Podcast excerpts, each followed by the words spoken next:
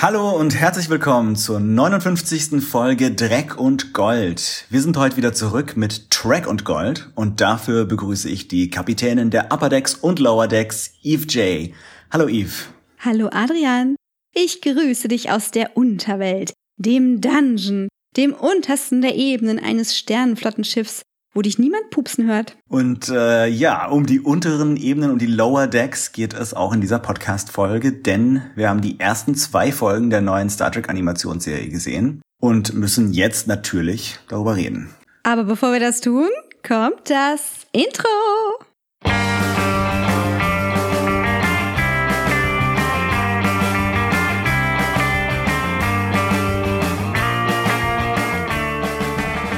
Ja, und bevor wir ähm, tatsächlich über die Lower Decks Folgen reden, gibt's natürlich auch noch ein paar News, weil wir jetzt ein Weilchen keine Podcasts gemacht haben, ist seitdem einiges passiert im Star Trek Universum, über das man mal reden könnte. Ja, das wird jetzt eine ganz schöne Teasing-Nummer, oder? ja, es geht um viele Dinge, die möglicherweise noch ziemlich lang dauern, bis wir sie sehen können. Und zwar äh, hat sich immer mehr so ein Bild verfestigt, was denn jetzt genau die Star Trek Serien und Staffeln sind, die in Arbeit sind und wann die so ungefähr kommen. Da ist auch eine Serie dabei, über die wir, glaube ich, im Podcast noch gar nicht geredet hatten, weil das in unserer Pause angekündigt wurde, nämlich Strange New Worlds.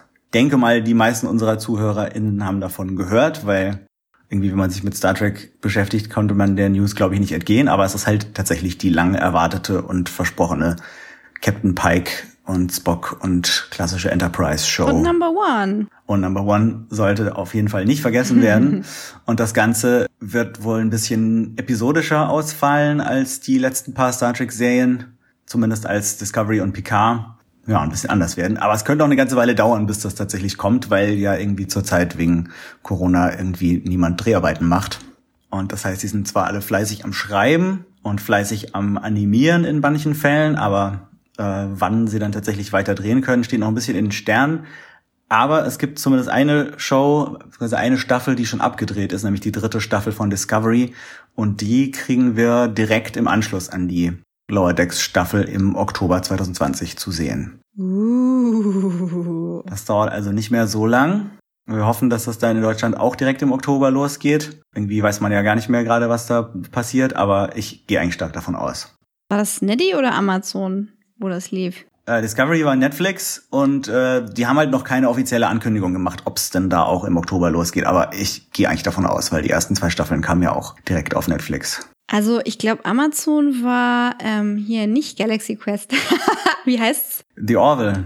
Die Orville. Das ist immer so zeitversetzt und dann kannst du die Staffel Ja. kaufen und die Staffel sehen und das bremst total den Flow. Von daher würde ich mich natürlich sehr freuen, wenn es gewohnt, flüssig und zeitident weitergeht. Und da fühle ich mich manchmal so zurückversetzt in die 90er. Weißt du noch, wie das war? So, Hm. hey, ich war im Auslandsurlaub, ich habe Jurassic Park gesehen. Zwei Jahre später. Ah ja, Jurassic Park, ja, voll das Ding. Ja, und die Star Trek-Serien kamen irgendwie teilweise zuerst auf VHS in Deutschland raus, bevor sie im Fernsehen liefen. Mhm. Das war ein großes Chaos. Ähm, ich hoffe, das bleibt uns erspart. Die nächste Star Trek-Serie, die wir dann zu sehen bekommen, ist tatsächlich auch schon wieder eine Star Trek-Animationsserie, nämlich die ziemlich neu angekündigte Star Trek Prodigy. Das wird im Gegensatz zu Lower Decks eher eine Serie, die sich an ein jüngeres Publikum richtet sein, also vielleicht so vergleichbar mit Star Wars Rebels oder sowas. Die ist computeranimiert und kommt irgendwann 2021. Und zwar nicht auf CBS All Access, wo ja in den USA die ganzen anderen Star Trek Serien gerade laufen, sondern auf Nickelodeon. Äh, wer weiß, wo das dann hier läuft, aber in irgendeiner Form werden wir es schon zu sehen bekommen. Und ich finde es ganz spannend, weil nach den in manchen Fällen sehr düsteren oder zumindest mit so einem erwachsenen Humor ausgestatteten Serien, die wir zuletzt hatten, dann mal wieder was zu haben, was man irgendwie auch Kindern zeigen kann. Das fehlt ja bisher noch so, dass Star Trek an Ja. jüngere Zielgruppen angeknüpft wird. Du hast ja auch diese ganzen Auskopplungen von Trollhunters und äh, Three Below und Ja. wie es alles heißt gesehen, ne? Also ich bin da aber noch hinten dran. So stelle ich mir das vor. Ja, ich bin da auch ein bisschen hinterher, aber genau, die sind eigentlich auch ganz cool und ich, genau, in so eine Richtung geht das wahrscheinlich. Es soll irgendwie um äh, Teenager gehen, die ein äh, verlassenes Starfleet-Schiff finden und das kapern. Ähm, das ist so dieses, das Gerücht, das man bisher über die Story gehört hat.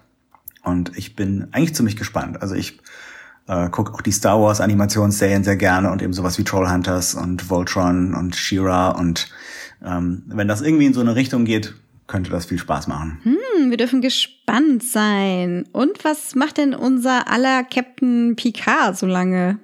Ja, der äh, kriegt auf jeden Fall auch eine zweite Staffel, aber auch da verschieben sich die Dreharbeiten. Das heißt, man weiß nicht so wirklich, wann die kommt. Sie wird aber geschrieben. Gleiches gilt für die Section 31 Serie. Die sollte ja eigentlich auch bald kommen, aber auch da verschieben sich die Dreharbeiten.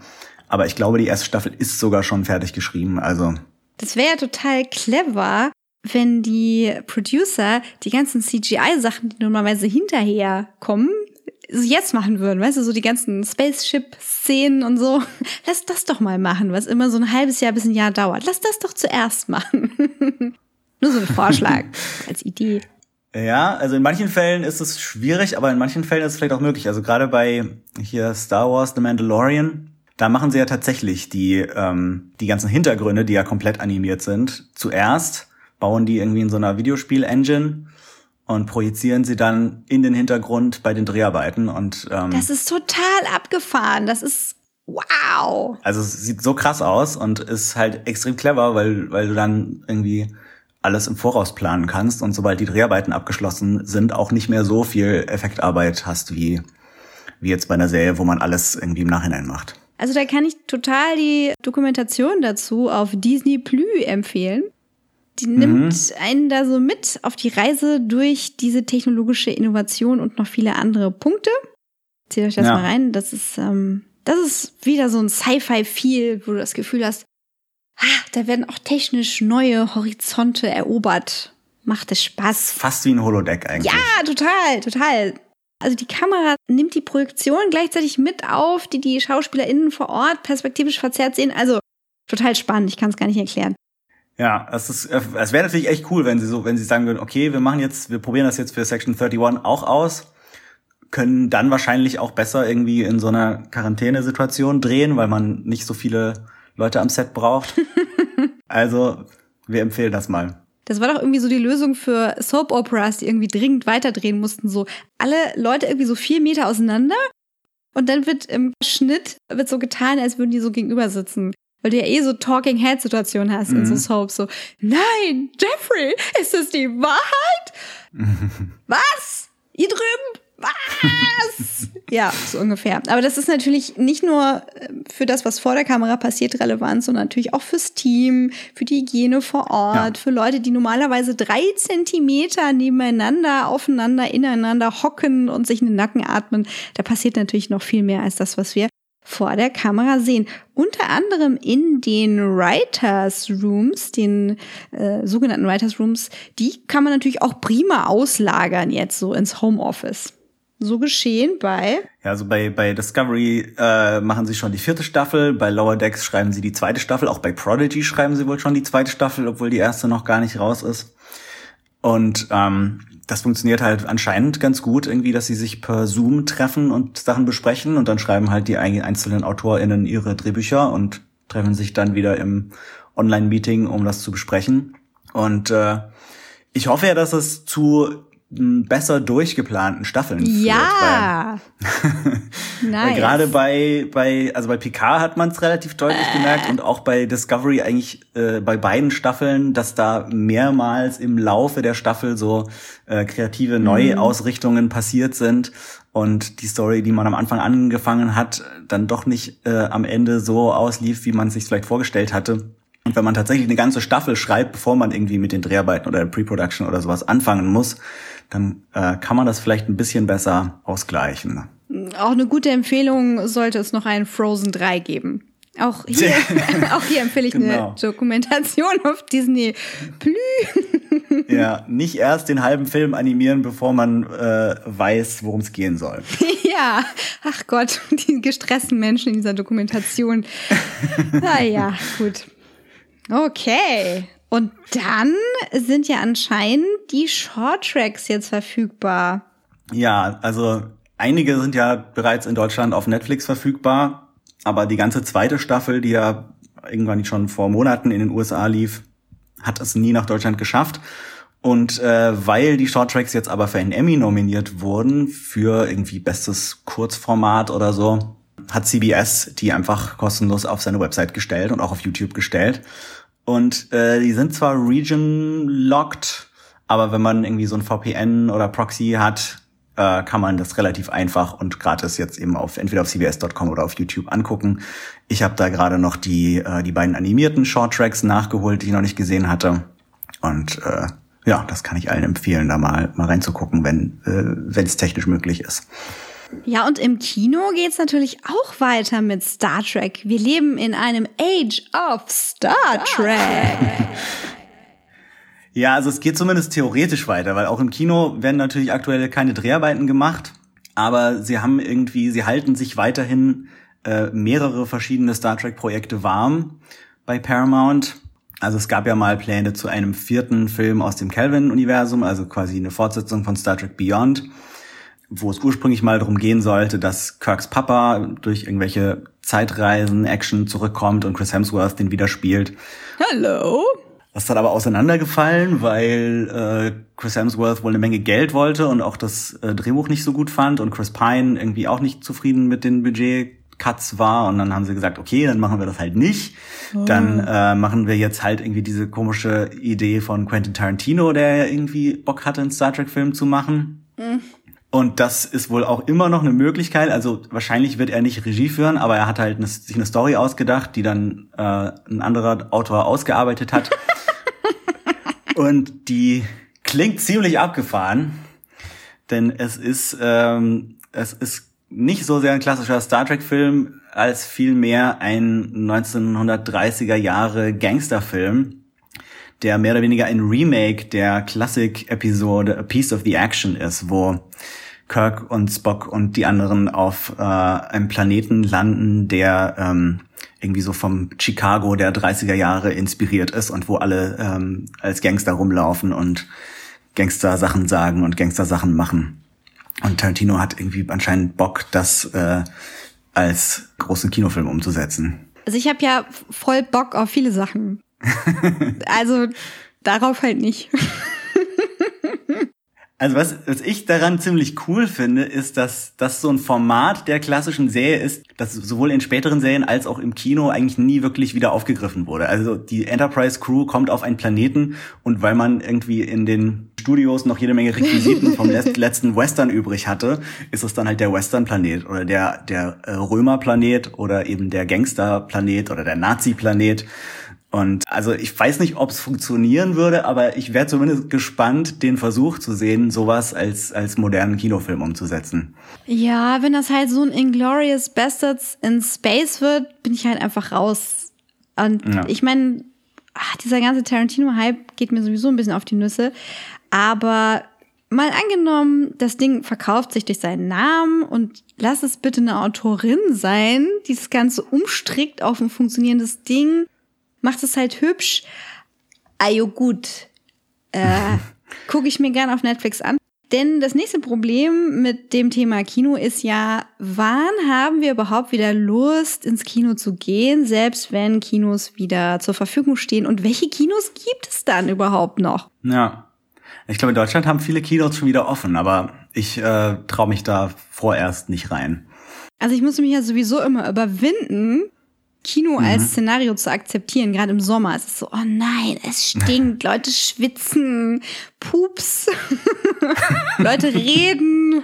Das Beste war wirklich, als wir in X-Men waren, ich glaube, das war sogar Apocalypse, und halt wirklich so ein Kollege neben uns, also den kannten wir nicht, die Ankunft der X-Men auf dem Bildschirm so nacheinander immer kommentiert hat. Also er kam dann irgendwie halt so hm. Professor X und er macht so ein X mit beiden Armen so, Professor X! Und oh so yeah. gebrülltes Flüstern, ne? Und wir, wir gucken so zur Seite so, hä? Und dann so, äh, wer, wer kam denn noch? Psylocke, yeah! Und es ging also die ganze Zeit so, wie so, hm, also der, hm, der Kinosaal ist nicht so voll, lass mal 15 Reihen nach hinten gehen. ja, das war Apocalypse. Aber Apocalypse hatte noch andere Probleme. Ja, kann man so deutlich, sagen. deutlich. Also allein die Tatsache, dass halt irgendwie so fünf Cosplayer äh, nach Auschwitz latschen und das jemand gedreht hat. Das ist so, mhm. was? Ja, das ist alles, was ich zu Tino und Track sagen möchte. Okay. Ähm, es gibt noch ein weiteres Filmprojekt, das ähm, eigentlich vor einer Weile so als das aktuelle Projekt angekündigt wurde, nämlich ein äh, neuer Star Trek-Film von Noah Hawley. Das ist der Showrunner von Legion und Fargo. Mm. Und der hat sich wohl ein ganz neues Star Trek-Konzept ausgedacht. Also der würde gern einen Star Trek-Film machen, aber nicht mit einer bestehenden Crew, sondern mit einer ganz neuen Crew und einem ganz neuen Schiff. Und da weiß man auch noch gar nicht, was, äh, was da irgendwie die Prämisse ist. Aber ja, den, den halten sie sich wohl auch gerade noch warm. Ähm, aber auch nicht zu warm, weil ich glaube, man könnte auch sagen, das liegt alles auf Eis, weil einfach gerade nicht, nicht wirklich was vorangeht. Da hätte ich wirklich Bock drauf, weil tatsächlich Fargo mich überzeugt hat trotz äh, mhm. äh, Dinge, die mir nicht so gut reinlaufen. Und Legion mich sehr überzeugt hat, auch wenn ich da viele, viele Hürden für mich überwinden muss, wie super gruselige Sachen, die da passieren, ist es das Ding ja. einfach mega wert. Visionär, möchte ich fast sagen. Daher fände ich so ein Reboot oder so ein Reimagining von Star Trek durch seine Augen oder eben sein Team echt spannend. Aber gut. Ja, wäre spannend, aber andererseits gibt es im, im, im Fernsehen beziehungsweise im, im Streaming so viel los bei Star Trek gerade, dass ich, dass ich die Kinofilme jetzt auch nicht so sehr vermisse. Ach ja, die sind halt so unterschiedlich, ne? Wenn wir jetzt irgendwie ja. sagen, wir, wir bingen jetzt über mehrere Wochen jeden Abend einen Star Trek-Film, da gibt es schon so Höhen und Tiefen, die mich selbst überraschen, weil ich immer dachte, hey, die TNG-Filme mochte ich doch am meisten. Und dann schaust du, schaust du die so und denkst so, uh. Vielleicht so einer ist okay. ja, ja, aber wir haben dazu ja ein Special gemacht. Genau, da könnt ihr nochmal nachhören. Ist schon ein bisschen her. Gucken wir mal, dass wir den Link in die Show Notes packen. Ja. Und als letzte News-Meldung möchte ich noch kurz über den deutschen Release von Lower Decks reden, weil in Deutschland gibt's die Serie ja bisher leider noch gar nicht. Man kann zwar die erste Folge zurzeit auf YouTube gucken, auch wieder mit Proxy und VPN und so, aber die anderen irgendwie noch nicht oder nur sehr auf komplizierten Umwegen. Und was dahinter steckt, hat man jetzt langsam so ein bisschen rausgefunden oder ich habe so aus einem Interview mit dem Showrunner rausgehört, dass es wohl ursprünglich so geplant war, dass Star Trek Discovery Staffel 3 sehr viel früher kommen sollte, also mhm. irgendwie im Mai oder Juni.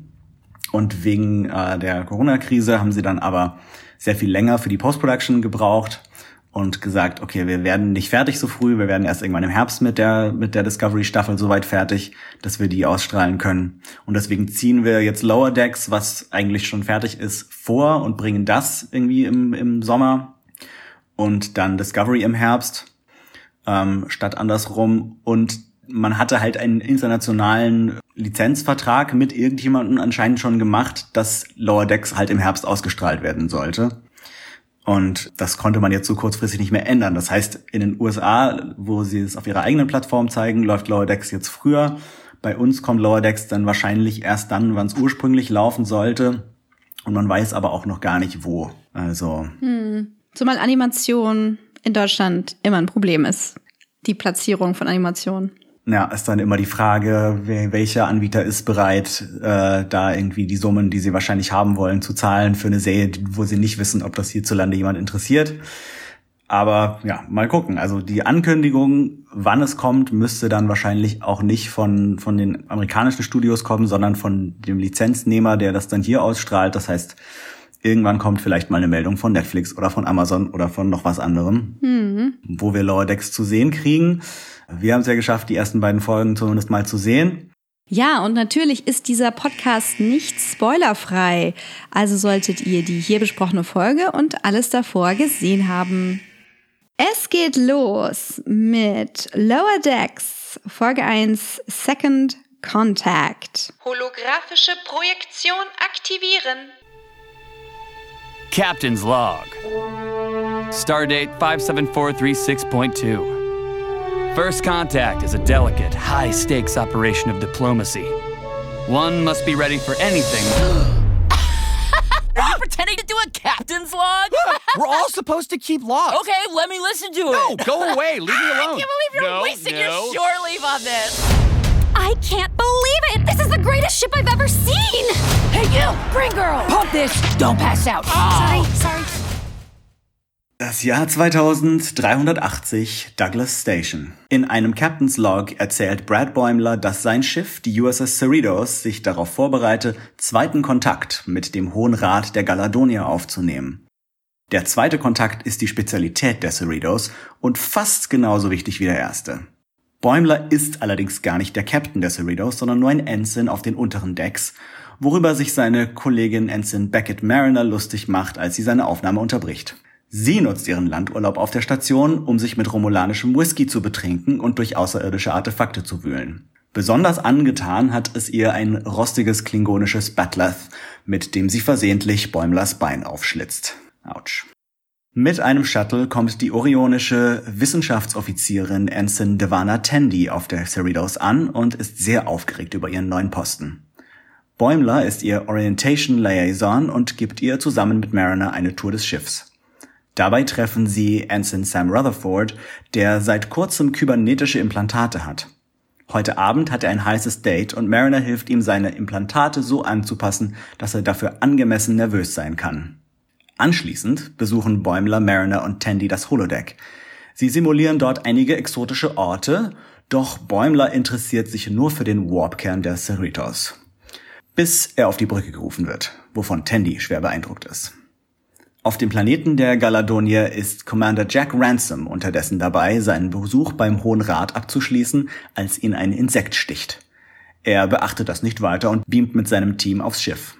Bäumler kommt auf der Brücke an, wo ihn Captain Carol Freeman in ihren Bereitschaftsraum zitiert.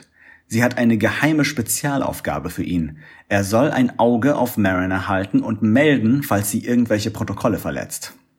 Rutherford ist mit seinem Date Ensign Barnes in der Bar der Cerritos.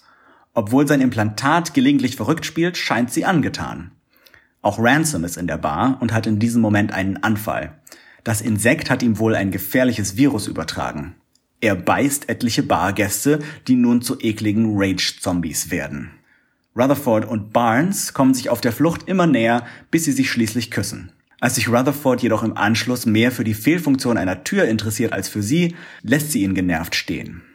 Tandy meldet sich auf der Krankenstation, wo absolutes Chaos herrscht. Die Ärztin Taana lässt sie sofort beim Eindämmen der Zombies helfen.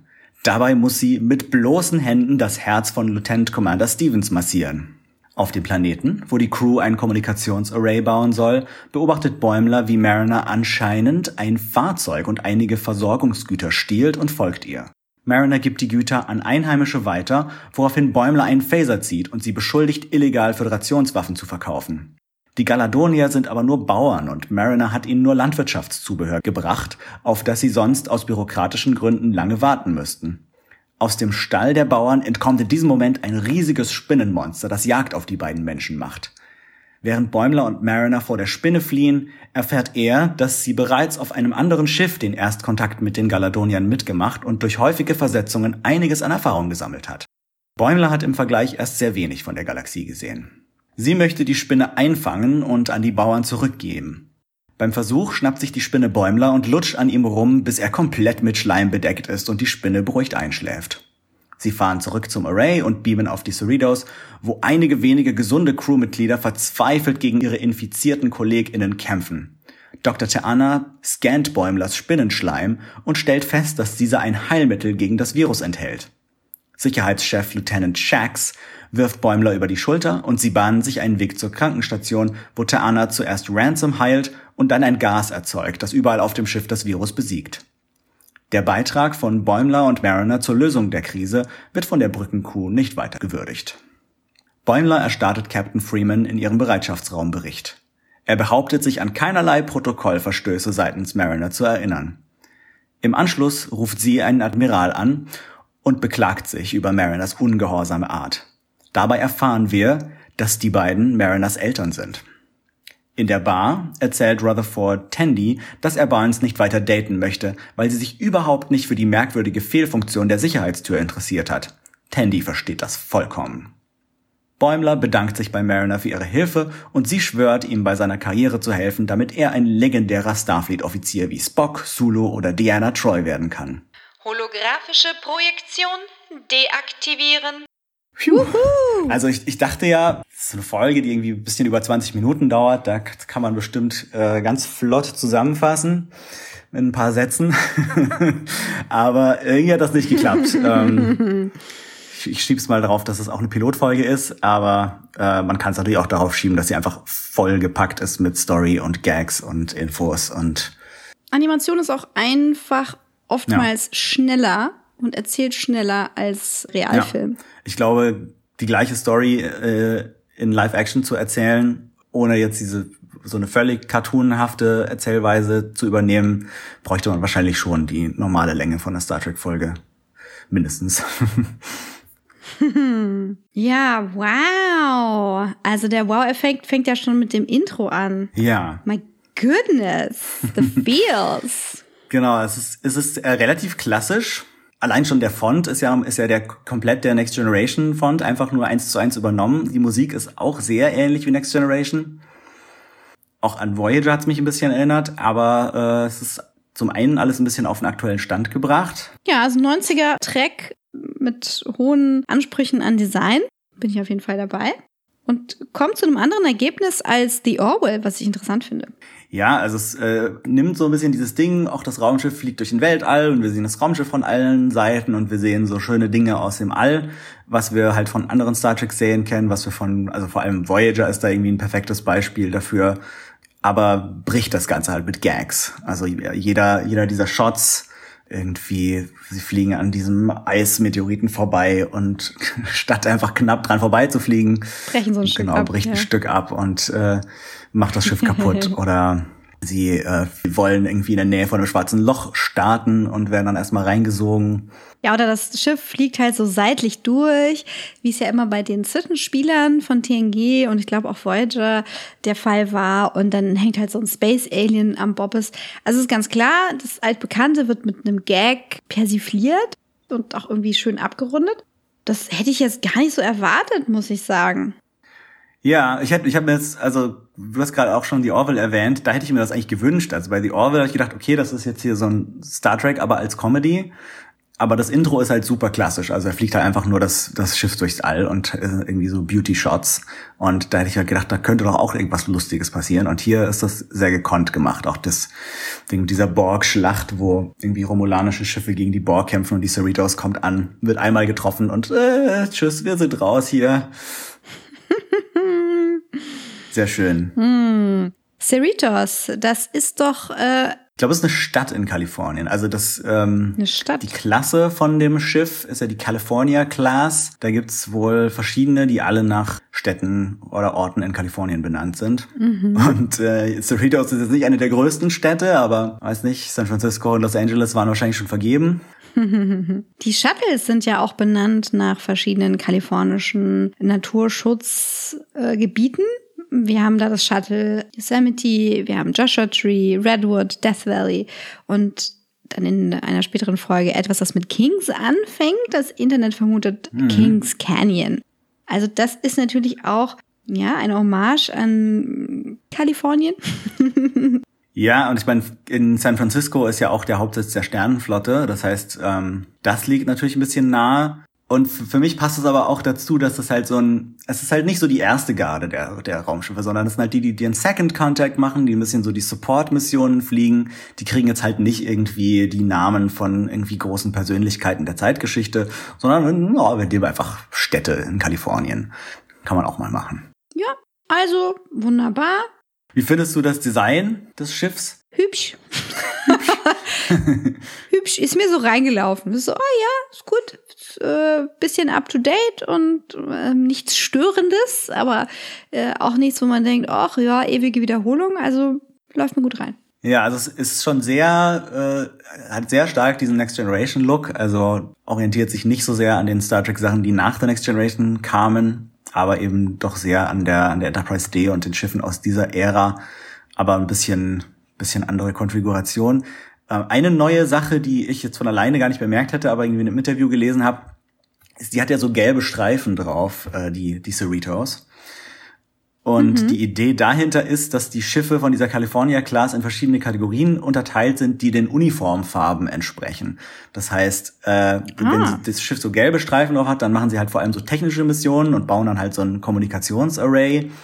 Und wenn sie blaue Streifen hätte, dann wäre sie halt irgendwie dazu da, um Wissenschaftsmissionen zu machen. Und äh, mit roten Streifen geht's eher so um halt dann um Kommandomissionen, um Diplomatie und sowas. Das ist irgendwie eine ganz coole Idee. Okay, okay. Also das ist das LED. Also ich meine, ich meine, so ein Schiff wird ja öfter auch mal dann abkommandiert für eine andere Mission. Ja. Es ist dann so, ja, jetzt muss der LED-Streifen auf lila wechseln. Wup, wup, wup, Und dann kann ich das vielleicht am Wochenende auch für Partys benutzen. So duf, duf, duf, duf, duf. Könnte ich mir vorstellen, dass das funktioniert. Ähm, auf, auf dem Schiff selber erstrecken sich diese, dieses L-Cars, also dieses, diese Benutzeroberfläche, die wir eben auch aus Next Generation kennen, ja eben nicht nur auf die Monitore, sondern läuft auch so ein bisschen an den Wänden des Schiffs entlang und kann auch da dann irgendwie, wenn der rote Alarm ist oder so, mal die Farbe wechseln. Vielleicht funktioniert das auch am Äußeren des Schiffs.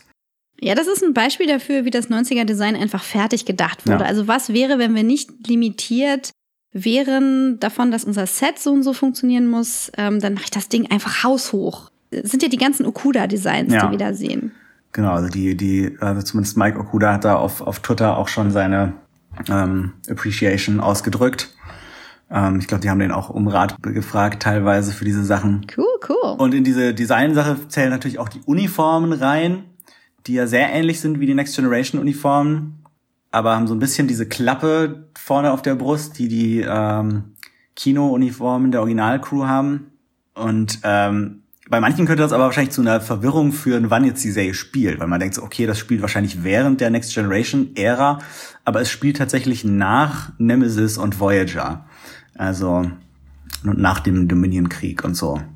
Ja, was ich, was ich konsequent finde. Ne? Also wir sind immer noch irgendwie in dieser Zeit, wir sind aber ein Stück weiter. Wir schließen eigentlich da an, wo es aufgehört hat. Das heißt, es ist nicht so begrenzt, äh, wie ich es ja oft kritisiere, an so Sachen, an so Prequels und Sachen, die irgendwie so reingequetscht sind zwischen zwei Punkten in der Timeline. So, die können jetzt noch echt was robben, so Continuity-mäßig. Vielleicht auch ihre eigene haben. Also wir haben zwar Picard, was noch danach spielt, aber trotzdem einen ganz relativ großen Zeitraum, wo sie den Spielplatz für sich haben. Und bei den Uniformen könnte ich mir vorstellen, vielleicht hat die Föderation gedacht, okay, wir haben jetzt irgendwie die Borg und den Dominion-Krieg und das war alles so düster und hatten wir dann auch diese grauen Uniformen. und jetzt ist alles mal vielleicht nicht mehr so düster und grau und jetzt gönnen wir uns mal wieder die schönen bunten Uniformen, die wir vorher hatten. Aber ein bisschen in der Vari Variation.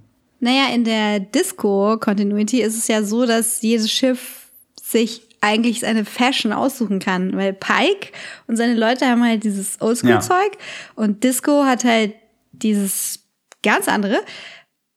Pff, es ist einfach Willkür. Ich meine, wir brauchen da jetzt nicht so tun, als gäbe es da so Continuity-Gründe. Wenn du eine animierte Show machst, dann willst du natürlich die guten Elemente zeigen, die bunten Unterscheidungen. Ja. Ich meine, was machst du, wenn du, wenn du eine animierte Show machst oder ein Comic? Du machst genau diese Sachen, diese kurzen visuellen Signale, mit denen du ganz klare, ganz klar und ganz kurz Dinge kommunizierst. Und da ist ja TNG und auch Classic eigentlich schon ziemlich cartoony. Ja. Kann man also so ja, Auf jeden übernehmen. Fall. So auch geschehen. Äh, Ich gucke mir gerade das Design an auf Trackcore nochmal von den Uniformen.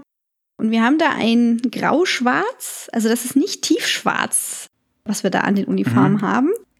Das sehen wir daran, dass die Schlappen, also die Stiefel, richtig tiefschwarz sind. Und das hat natürlich auch Gründe, denn mit tiefschwarzen Animationen zu arbeiten hat so seine Nachteile. Ne? Wir würden sonst nicht die inneren Lines sehen und so Sachen.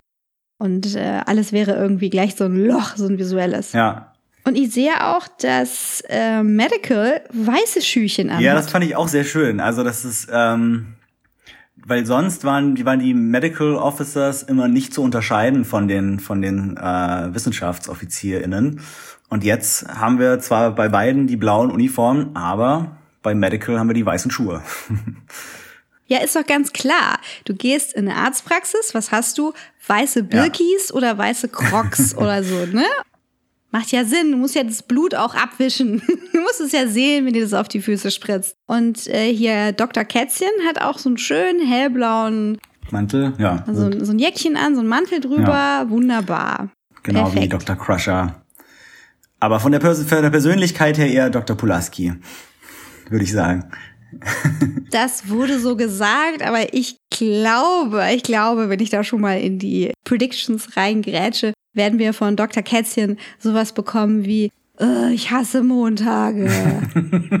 es ist so, was wäre, wenn Ich Garfield liebe Lasagne. in Star Trek, genau, also sowas wird es auf jeden Fall irgendwie geben. So schöne Flachwitze in Richtung Garfield. Es ist ein bisschen, also Moment mal, wenn ich mir ihr Gesicht angucke, ist eher Grumpy Cat als Garfield. Ja. Aber gut. Auf jeden Fall. Vielleicht äh, können wir auch, wenn wir gerade schon, wir haben ja gerade so ein bisschen schon die Animation angeschnitten, da könnten wir jetzt auch schon jetzt was zu sagen, bevor wir zur zweiten Folge kommen. Schieß los. Also ich finde die grundsätzlich sehr hübsch, also es ist sehr gut und hochwertig animiert.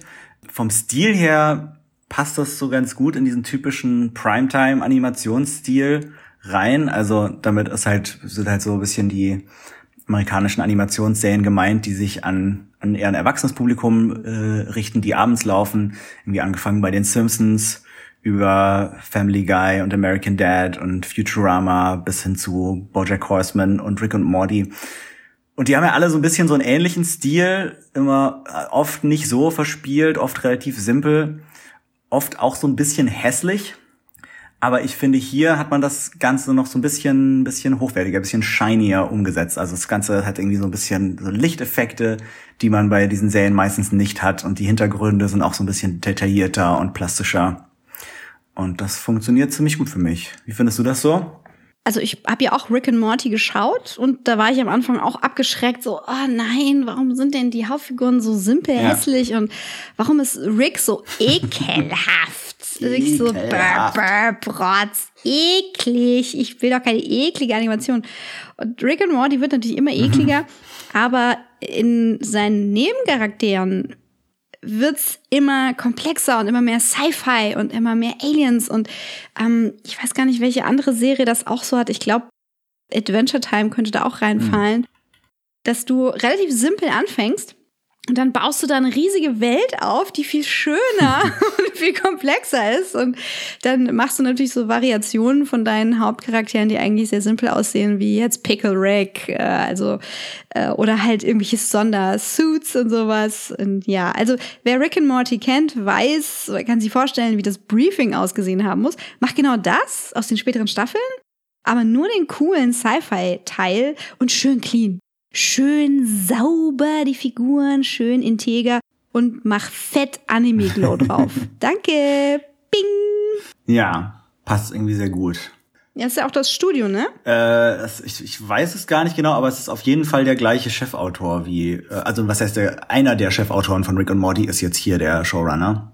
Aber nicht Dan Nee, Harmon. sondern Mike McMahon, der bei Rick and Morty erst ein bisschen später eingestiegen ist, aber da eine Zeit lang auch äh, wohl viel mitgestaltet hat und dann auch ähm, Solar Opposites, was so ein bisschen so eine Spin-off-Serie davon ist, gemacht hat. Solar Opposites. Gibt's leider auch noch nicht in Deutschland, aber ist, glaube ich, sehr ähnlich wie Rick and Morty, nur mit Aliens als Hauptfiguren. Ah, ja, okay. Weiß ich, äh, was ich mal irgendwann, irgendwann mal, ach, Hulu, verstehe. Okay, also ein äh, Chefautor ist mit dabei, das Studio ist mit dabei, deswegen sieht das so aus, wie es aussieht. Und ich muss sagen, ähm, ich finde es insofern angenehm unique, dass es nicht versucht, quick and dirty auszusehen. Es versucht nicht zu sehr shiny zu sein und es versucht nicht auf Gedeihen Verderb irgendwas mit ähm, reinem CGI zu lösen.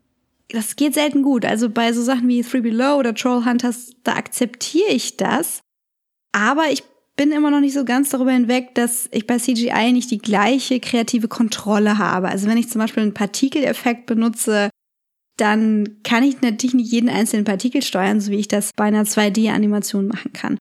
Und natürlich wird diese Serie auch Composite Animation haben, also eine Mischung aus 3D und 2D, aber ich sag mal der Look. Der Look und die Basistechnik ist eben 2D-Animation und da äh, ja können wir jetzt ewig fachsimpeln, da kennen wir uns ja auch ein bisschen aus, aber das spielt ja gar nicht so eine große Rolle, wie es gemacht ist und äh, tatsächlich eher, was will die Serie, für wen ist die, was bringt die rüber? Ja, und ich denke, der Look äh, hat sicher auch was damit zu tun, was, was die Serie will und für wen die sein soll. Weil dadurch, dass es halt so ein bisschen nach Family Guy und Rick und Morty und Futurama aussieht, ähm, weiß das Publikum natürlich auch gleich, äh, dass es sowas in der Richtung zu erwarten hat und nicht irgendwie jetzt eine Serie, die sich an das Publikum von SpongeBob oder Paw Patrol richtet. Paw Patrol mit Dr. Kätzchen. Das ist das nächste Spin-off, wenn sie, äh, wenn Star Trek Prodigy Erfolg hat und sie in die nächste Altersgruppe weiter unten einsteigen wollen. Äh, Preschool. Nee, warte mal. Nach Young Adult kommt äh, Middle School oder Mid Middle Grade und dann kommt, glaube ich, Preschool und irgendwann dann Kindergarten und dann sind wir irgendwann bei den Teletubbies. Die Space Tubbies. Ja. Äh. ja, und die Story, was steckt für dich da drin? Hast du dich da wohlgefühlt mit dem Ding? Auf, äh, auf jeden Fall. Also ähm, es ist wahnsinnig viel drin in dieser ersten Folge. Die muss ja auch irgendwie viel leisten, weil sie uns dieses Schiff vorstellt und sowohl irgendwie die Brückencrew, die halt mehr so Nebenfiguren sind, als auch die Lower Decks Crew, die unsere Hauptfiguren sind. Jede von den vier Hauptfiguren muss irgendwie äh, was zu tun kriegen. Und damit ist die Folge ganz schön vollgestopft, aber hat mir wahnsinnig viel Spaß gemacht.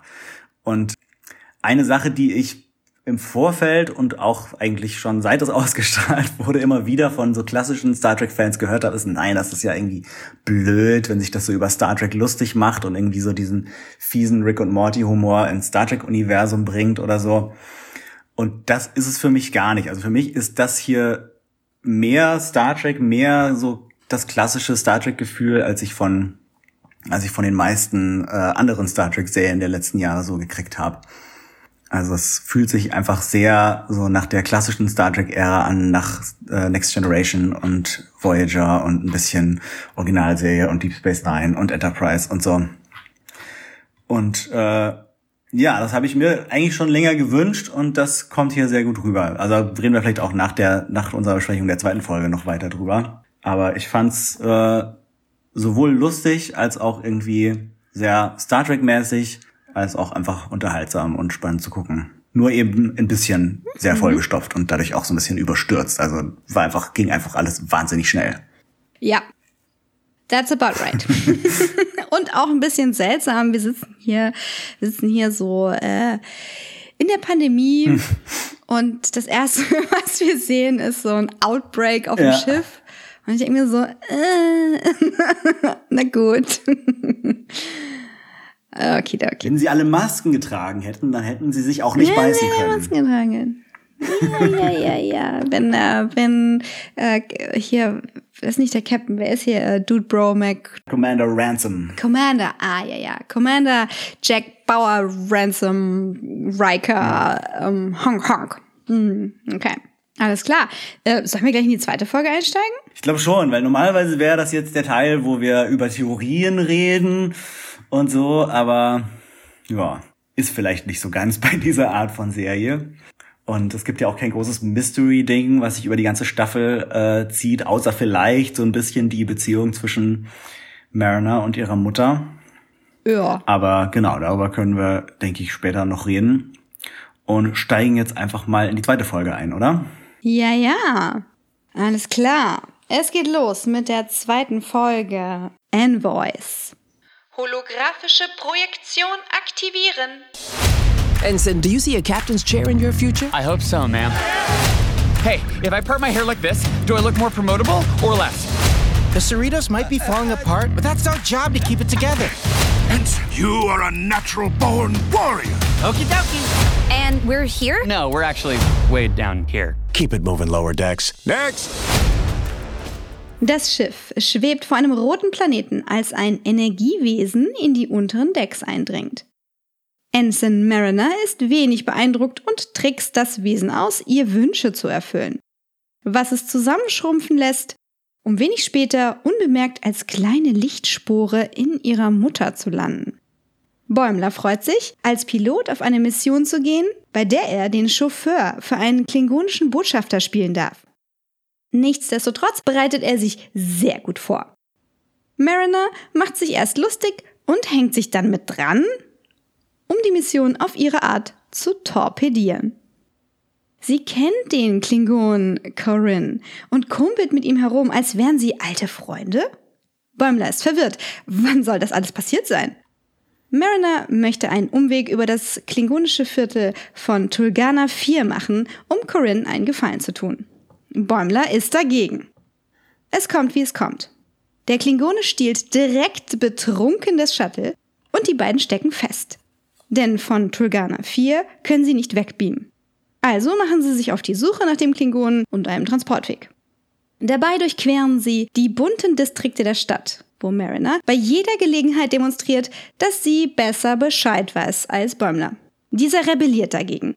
Mariner jedoch gibt ihm die Gelegenheit zu triumphieren, als sie eine kritische Situation mit einem Ferengi inszeniert, der in Wahrheit statt eines gefährlichen Unholds ein ganz normaler Kollege ist, von dem sie nur so tut, als würde sie ihn für einen Bullianer halten. Corinne lieferten sie übrigens betrunken bei der Botschaft ab. Der Job ist also erledigt. Bäumler lässt es sich nicht nehmen, darüber zu prahlen.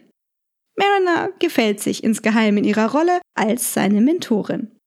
Währenddessen trifft Rutherford die drastische Schlussfolgerung, dass er wohl seinen Posten aufgeben muss, wenn er mit Ensign Tandy zusammen das Pulsarflackern bestaunen will.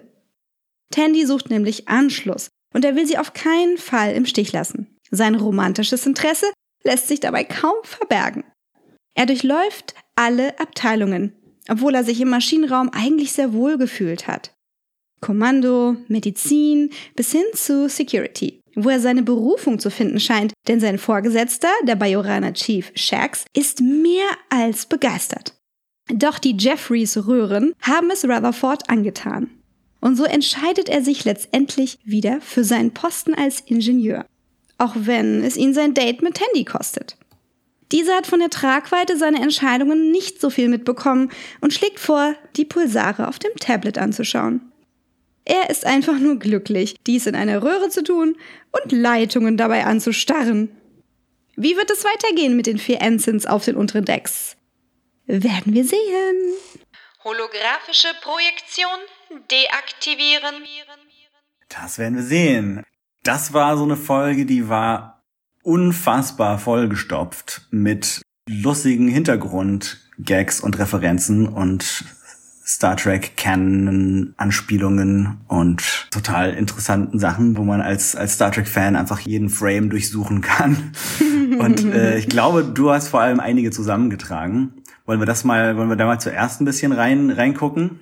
Datenbankzugriff aktiviert. Ja, also ich war erst so, ich konnte der Frage gar nicht mhm. richtig folgen, weil es war so, da ist was, da ist was, ich sehe da was, was ist das, was ist das, stopp die Folge, stopp die Frage. Ja. Wenn wir mal allein auf so dieses politische, mhm. taktische mhm. schauen. Wir hatten das mit den Shuttles ja schon. Dann ist die Sache mit Rutherford, dass er die Jobs wechselt, auch so ein bisschen ja, auf die Schippe nehmen von eigentlich diesem Optimismus in der Sternenflotte, dass jeder alles machen kann. Ja. Aber tatsächlich war das auch eher den Drehbüchern geschuldet, dass Offiziere ihr Feld komplett wechselten und das nicht weiter kommentiert wurde. Also Jordi war mal Brückenoffizier in der ersten Staffel. Dann ist er ähm, Chefingenieur. Chekhov war Navigator und wurde dann Sicherheitschef. O'Brien fing als Hilfsoffizier an, dann war er Transporter-Experte auf der Enterprise und dann eben auf Deep Space Nine der technische Leiter der ganzen Raumstation. Wenn du deine Figuren fördern willst und die halt in andere Situationen bringen willst, dann überspringst du vielleicht die ein oder andere Tatsache oder es gibt einfach sehr gute Fortbildungen bei der Sternflotte. so Neo-mäßig. Ja. I know Kung Fu. ja, also ein bisschen sehen wir ja, wie diese Fortbildungen funktionieren könnten, aber in den meisten von den Feldern stellt sich Rutherford dann doch nicht ganz so gut an. Aber es war tatsächlich so ziemlich mein, mein Lieblingsgag der Folge. Ähm, der so zweimal gebracht haben, wo er sagt, ich glaube, ich würde gerne wechseln. Und dann äh, sein Vorgesetzter gemeint hat, was, du würdest gerne wechseln? Das ist ja super! Viel Glück! ja, das, das ist äh, schön. Ist, das ist irgendwie genau. für mich ein ziemlich großartiges Beispiel dafür, wie man A, irgendwie einen coolen Witz äh, aus, aus so einer typischen Star Trek-Sache macht und B, aber auch so die Philosophie von Star Trek rüberbringt, dass sie halt ähm, immer so super supportive sind alle und ähm, eben dass äh, die Weiterentwicklung als Person des Einzelnen so wichtig ist, dass eben dann die, die eigenen Interessen weiter nach hinten treten und man, man die Leute immer unterstützt und kollegial ist und äh, sowas fördert. Ja, und dass da die gesellschaftliche Teilhabe im Zentrum äh, ja eine Rolle spielt, ne? Weil ein Job Ja. ist eben nur ein Job. Und ich finde, das ist eine ganz, ganz starke Aussage. Bei Rutherford ist das super sympathisch, ne? So irgendwie möchte alles gut machen und dann am Ende, ach ja, meine Leidenschaft ist aber das und so. Und alle so, ja, cool, cool, cool, wunderbar. Ja. Und beim Mariner, da nehme ich ihr das halt nicht ganz ab, dass sie nicht im Rang aufsteigen will. Da muss halt irgendwas vorgefallen Ja. sein. Eventuell sogar äh, Kriegsgericht. Das erwähnt sie in so einem Nebensatz. So, oh ja, ist doch keine große Sache hier, Court Martial, muss man mal gemacht haben. Da muss also Ja. irgendwas passiert sein. Und dann haben wir natürlich den super ehrgeizigen Bäumler, der halt für diese ganze easygoing Starfleet-Sache ein bisschen steif wirkt. Aber die gab's eben auch immer Ja. bei Star Trek. Diese Negativvorbilder, dieses Ich muss jetzt, rah. Allen Regeln genau folgen und ähm, Paragraphen zitieren. Regelfuchser, die haben ihren Zweck in so einer Abenteurertruppe, aber manchmal torpedieren sie auch den Erfolg eines Abenteuers. Naja, das bringt uns zur Schmorgisporg-Simulation, die sich offensichtlich auf äh, das schwedische Smorgasbord ähm, bezieht. Das ist einfach also ein Buffet mit ganz viel Essen, aber wird im englischen Sprachraum für Sammelsurium und einfach so eine große Menge von Zeug, also so ein, wie so ein Füllhorn benutzt. Ja. Und das ist ein Füllhorn einer Simulation. Diese Sache, dass Borg irgendwie schwedisch ist und das ist irgendwie so ein Running Gag schon immer im Fandom gewesen. Und tatsächlich sagt die Figur Lily zu Picard in First Contact auch, als er von dem Borg erzählt, ah ja, hört sich irgendwie schwedisch an. Und natürlich erinnert die Schmorgisch-Borg-Simulation auch an Kobayashi Maru, ein Szenario, in dem es keinen positiven Ausgang gibt. Ja. Wobei natürlich das, äh, die Holodeck-Simulation vorher, wo Rutherford so grandios scheitert, für ihn eigentlich eher das Kobayashi Maru ist, wo er äh, irgendwie nicht in der Lage ist, äh, einfache Kommandosituationen zu einem positiven Ausgang zu bringen. Und dann in der Folge das äh, Szenario, wo, wo der Chef eigentlich der Meinung ist, das könnte man gar nicht äh, positiv lösen, dann doch lösen kann. Das ist wieder eine ganz lustige Umkehrung. Ja, und dass er empfohlen hätte, das Janeway-Protokoll anzuwenden. Da musste ich doch sehr lachen. Also einmal natürlich als Voyager-Fan und dann glaube ich, dass es sich dabei um das oft kritisierte Evakuieren äh, des Schiffs und Einleiten der Selbstzerstörung äh, Ja. handelt. Könnte aber auch was mit Zeitreisen zu tun haben. Also Janeway-Protokoll im Sinne von nochmal zurück.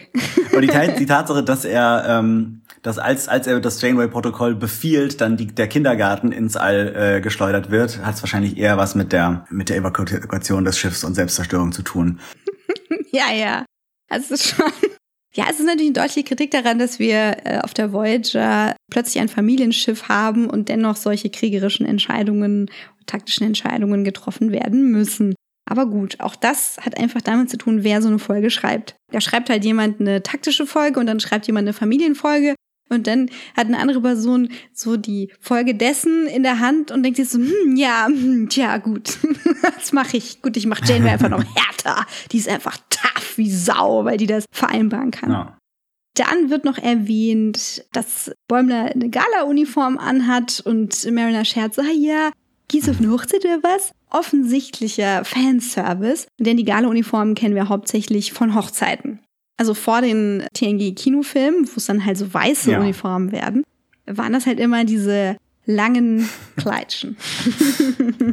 Ja, das ist auch witzig, dass ähm, dass er auf so eine relativ standardmäßige Mission dann diese Gala-Uniform anzieht, weil er meint, das ist so eine Ehre, diesen klingonischen Typen zu transportieren, dass er da sein Kleidchen anziehen muss. Ich wünschte, es wäre mit dieser Gala-Uniform noch storytechnisch was gemacht worden, im Sinne von, er bleibt damit hängen bei irgendwelchen, an irgendwelchen Ästen oder Gestängen oder, oder kommt nicht gut durchs klingonische Viertel durch und muss dann halt irgendwie so seine Uniform, seine Gala-Uniform zerreißen, wie so ein weiblicher Actionheld, äh, die halt ihr Kleid aufreißen muss. Dann steht er halt plötzlich im Crop-Top da. Das hätte ich mir eigentlich gewünscht.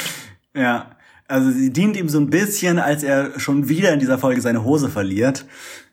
Und dann die äh, Gala-Uniform trotzdem noch einiges bedeckt von seinen Beinen. Ah, stimmt, da muss ich mir wohl gerade Limo geholt haben. Naja, das ist wohl passiert. Dann geht es um einen Offizier namens Castro, der die kurz auf der Enterprise gedient haben soll. Da habe ich mal so ein bisschen recherchiert. Das könnte ein Augenzwinkern in Richtung Elizabeth Castro sein, die Special Effects Koordinatorin bei Voyager und Enterprise war. Okay. Vielleicht ist sie auch hier irgendwie beteiligt oder eine Person, die für oder mit ihr gearbeitet hat. Dann äh, gibt es noch die Blast Shields, die da erwähnt werden. Das scheint wohl eine Star Wars-Referenz zu sein. Ja. Mariner spielt da irgendwie äh, mit was rum. Also, oh, ja, ist ja lustig, wenn diese Schilde da so rauf und runter gehen. Und das war der Helm von Luke Skywalker, der zum Training dieses Ding hatte, damit er da nicht richtig gucken kann und da, na, wie auch immer. Ich weiß nicht, ob es das ist. Ist auch egal. War mir in dem Moment auch zu viel. Dann gibt es den Punkt, wo Mariner im Shuttle pennt und im Schlaf spricht. Und das ist die Rede von Khan aus The Wrath of Khan. Eigentlich hätte Bäumler folgerichtig antworten müssen, Khan! Als sie erwacht. Ja, ich frage mich, ob sie, ob sie irgendwie den Plot von, von Sordes Khan nachträumt, weil sie da darüber irgendwie nachgelesen hat, weil sie scheint ja doch auch Fan zu sein von der Original Enterprise Crew, wie wir am Ende der letzten Folge mitgekriegt haben. Mhm. Oder ob äh, ob es irgendwelche anderen Gründe gibt, warum sie warum sie von Khan träumt und ob wir das vielleicht auch noch erfahren irgendwann.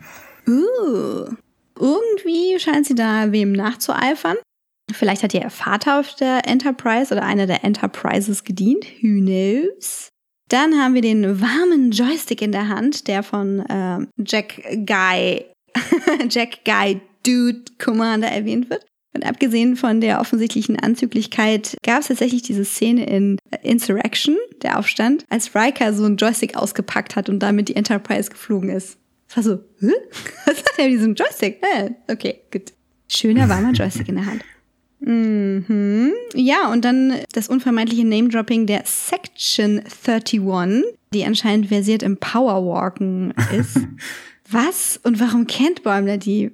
Hä? Sind die nicht mehr so geheim? Die ist so geheim. Ich meine, das haben wir jetzt auch bei Discovery schon gemerkt, dass selbst zu der Zeit die Section 31 doch sehr vielen bekannt war in der Sternenflotte anscheinend. Aber ähm, vielleicht ist nach dem Dominion-Krieg dann doch irgendwie rausgekommen, wie sehr die involviert waren in die Kreation von diesem äh, Gründervirus und solche Sachen.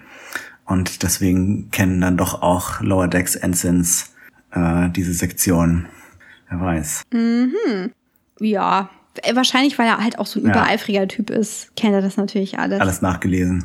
Auch die geheimen äh, Classified Documents. Ja, also er hat ja auch Angst, dass das äh, Ketomer-Abkommen oder eins der Ketomer-Abkommen verletzt werden könnte. Dazu legen wir einen Link in die Shownotes. Es gab nämlich mehrere. Ich habe erst gedacht, das ist ein Fehler zeitlich, aber tatsächlich gab es einen so etwa 100 Jahre davor und dann irgendwie noch mal so ein paar Jahre danach. Okay, also das sind die beiden Friedensverträge zwischen Föderation und den Klingonen. Genau. Und das wäre natürlich unpraktisch, wenn sie einen klingonischen Botschafter verlieren würden. Yep. Als die beiden durch diese Stadt, die in wunderbare Districts eingeteilt ist, durchlatschen, es ist ja so ein Feuerwerk an Aliens, die im Vordergrund, im Hintergrund mit sämtlichen Referenzen stattfinden. Das geht los mit einem Ensign. Das ist aber noch an Bord des Schiffes. Da haben wir einen Ensign, der ist Zahian. Wir erinnern uns an Königin Mihani Ikehali Kapo oder den Freund von Dash. Waren das Silizium-basierte Wesen? Ich glaube, irgend sowas. Also, ja. Ja. Die mit ihrem Mutterplaneten so stark verbunden sind. Und dann haben wir einen Lurianer in einer Bar, der aussieht wie Morn. Wir erinnern uns an Morn, der saß immer stumm in Quarks Bar. Angeblich sei er aber sehr geschwätzig gewesen, war wohl wegen des Kostüms. Dann haben wir die Evora, die Eugene Chiffa sagen. Und ich habe mich gefragt, was irgendwas mit Eugene Roddenberry zu tun hat.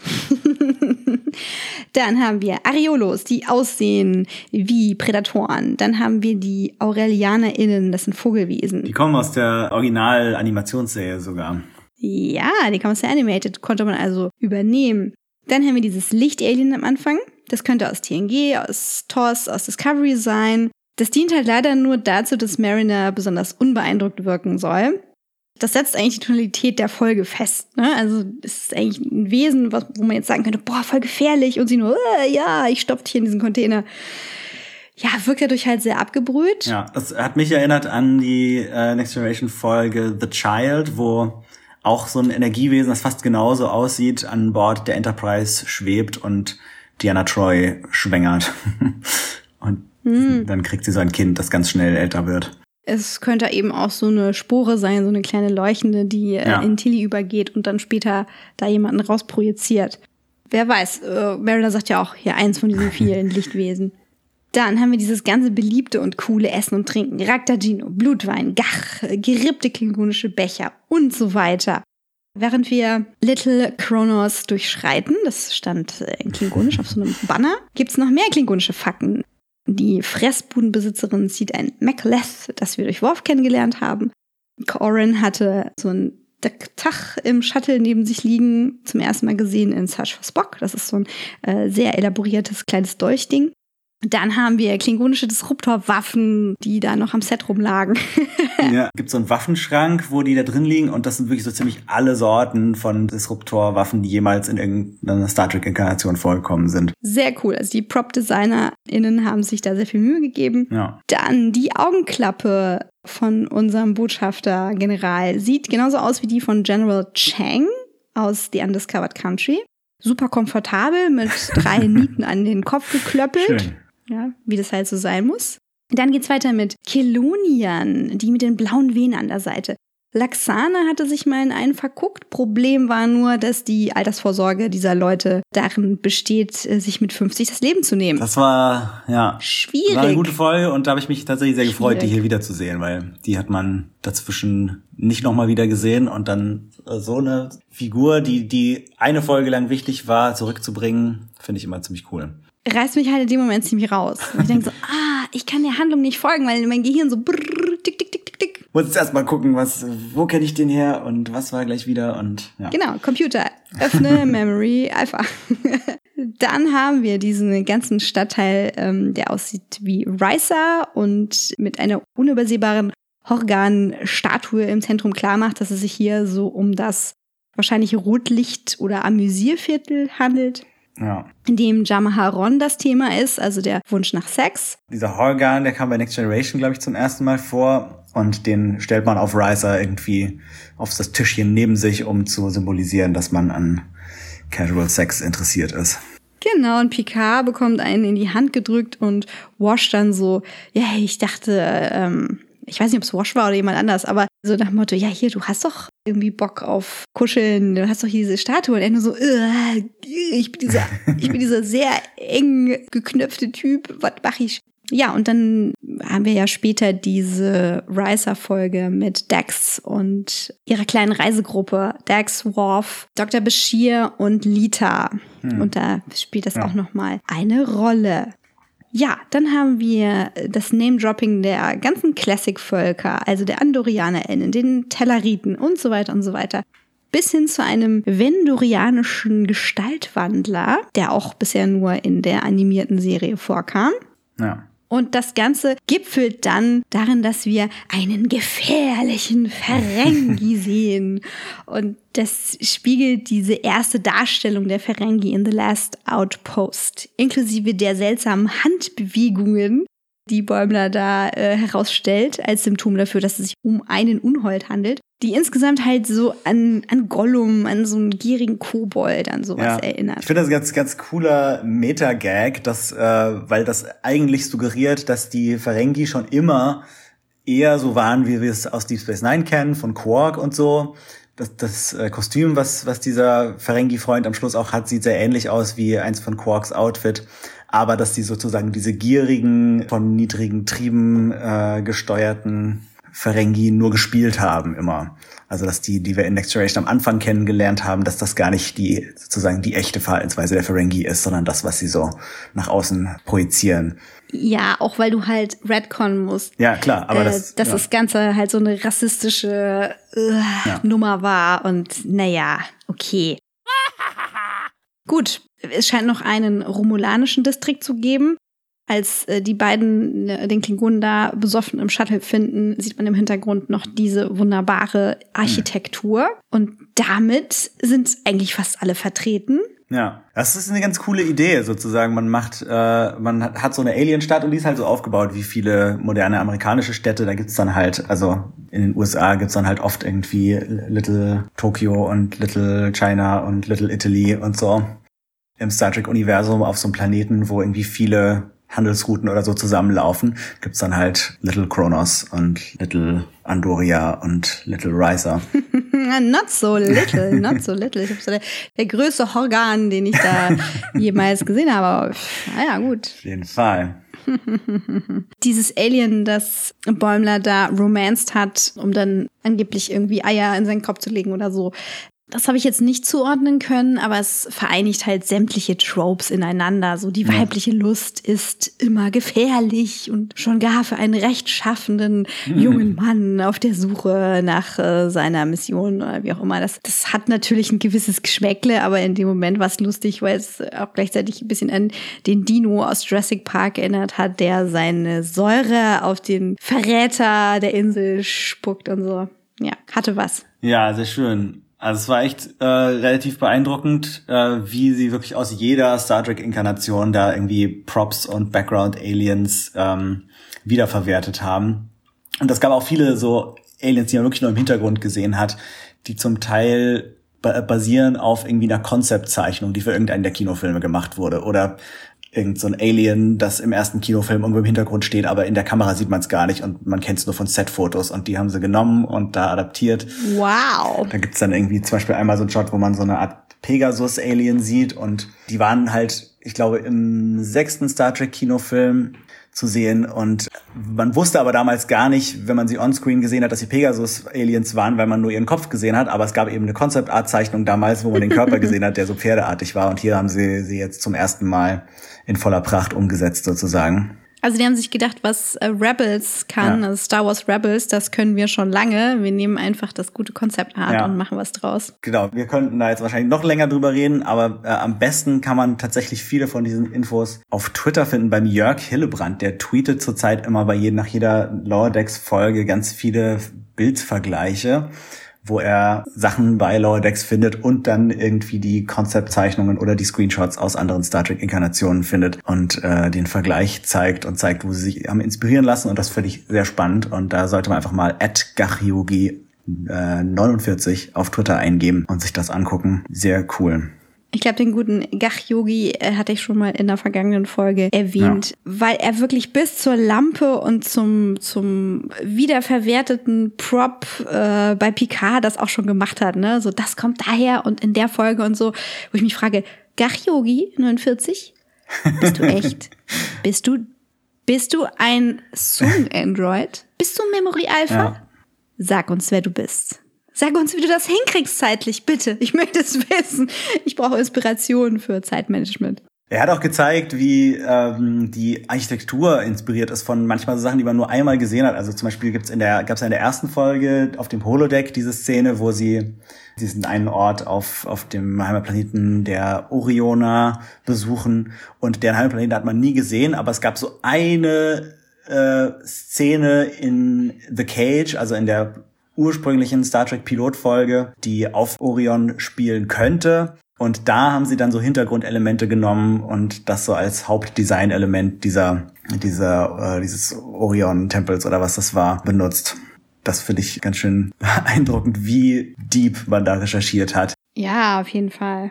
und wie, äh, wie viel Liebe zu den kleinsten Kleinigkeiten aus dem Star Trek-Universum da wohl auch im, bei, der, bei der Crew und vielleicht wahrscheinlich auch bei dem Art-Team äh, drin steckt. Das ist ja auch einfach ein riesen Worldbuilding, an dem ich mich bedienen kann. Und das ist ja ein Träumchen, wenn man da ein bisschen Liebe für hat, äh, sich die Früchte zu pflücken.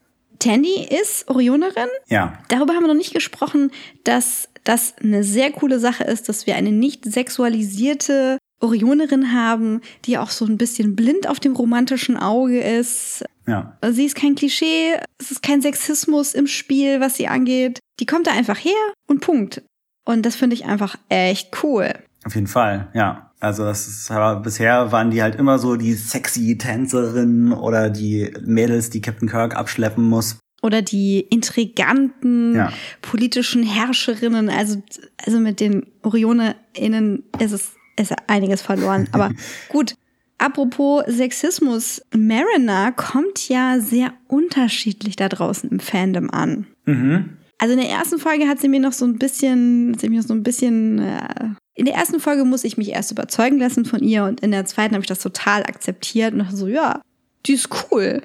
Die hat's einfach drauf und die hat offensichtlich irgendwelche Probleme, die sie überspielt und das wird sie noch interessant machen, aber ich finde eigentlich auch, ich finde sie auch so interessant. So, ja, warum denn nicht? Warum soll sie denn nicht alles können und dürfen und wissen und halt irgendwie so eine coole Socke sein?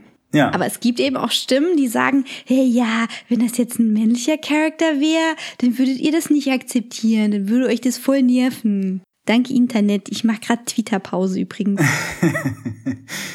Ja, ich finde sie, ich finde sie ziemlich cool. Ich habe auch von einigen gelesen, die irgendwie gemeint haben, sie ist irgendwie, sie finden das blöd, dass es eine Hauptfigur gibt, die sich halt über Starfleet lustig macht und Starfleet nicht mag und so. Aber das, ich finde es halt offensichtlich, dass sie Starfleet total geil findet und einfach nur irgendwie gewisse Erfahrungen hat durch ihre Familie oder was auch immer ihr bisher so in ihrer Karriere passiert ist, die das Verhältnis ein bisschen schwierig machen. Aber ähm, eigentlich sind für mich sowohl Mariner als auch Bäumler beide äh, eigentlich große Fans von dieser Sternenflotte, aber sie gehen es halt auf völlig unterschiedliche Art und Weise an.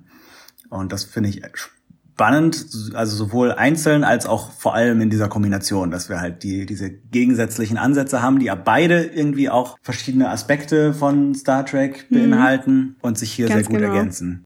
Ja, du hast halt einmal diese, diesen militärischen, politischen Aspekt von dieser gelebten Diversität und Inklusion in der Sternenflotte.